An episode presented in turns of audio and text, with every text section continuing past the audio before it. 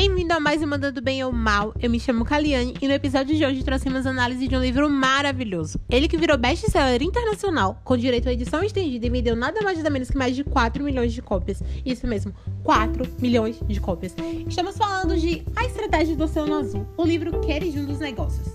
De cara já podemos dizer que ele mandou muito bem, afinal 4 milhões de cópias não é para qualquer um. O livro que virou fenômeno global é referência usada em várias organizações renomadas. Teve seu sucesso dado por reunir um estudo com 150 mil movimentos estratégicos para que você consiga tirar o seu negócio de um chamado Oceano Vermelho, que está sempre com muita concorrência, lucros cada velo mais baixos, e colocá-lo em um Oceano Azul, onde possa diminuir os custos e aumentar valores. O livro traz também vários cases de sucessos que mostram claramente as estratégias usadas pelas organizações na criação do Oceano Azul, como no caso do Circo de Soleil, que hoje é uma das empresas de cultura mais conhecidas do Canadá. Conhecida também mundialmente, teve um crescimento fora do comum para uma empresa de apenas 20 anos de idade.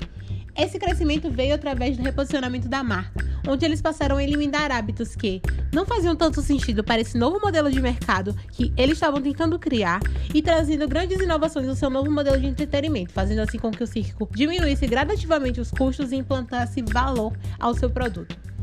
O livro foi dividido em duas partes sendo na primeira parte trazendo as três ferramentas necessárias para a criação do Oceano Azul. A primeira delas é o modelo de quatro ações, que serve para você entender o que pode ser reduzido dentro da empresa, o que poderia ser eliminado, o que poderia ser elevado e o que poderia ser criado.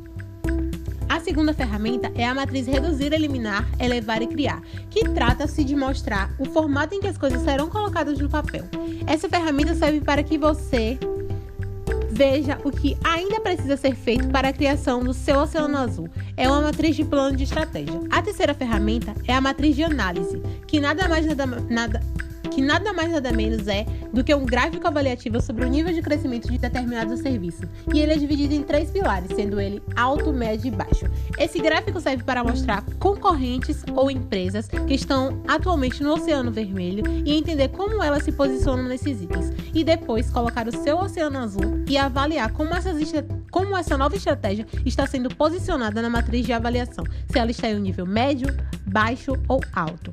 A segunda parte do livro ensina como reconstruir as fronteiras do mercado, como se concentrar no panorama geral e não nos números, como ir além das demandas existentes, ou seja, inovar, como acertar a sequência estratégica de aplicação na empresa, como superar suas principais barreiras organizacionais e também como colocar a execução dentro da estratégia. Enfim, galera, esse foi a análise rápida do livro A Estratégia do Oceano Azul. Vocês ainda têm dúvida de que esse livro mandou muito bem? Porque eu não tenho. E ficamos por aqui até o próximo episódio.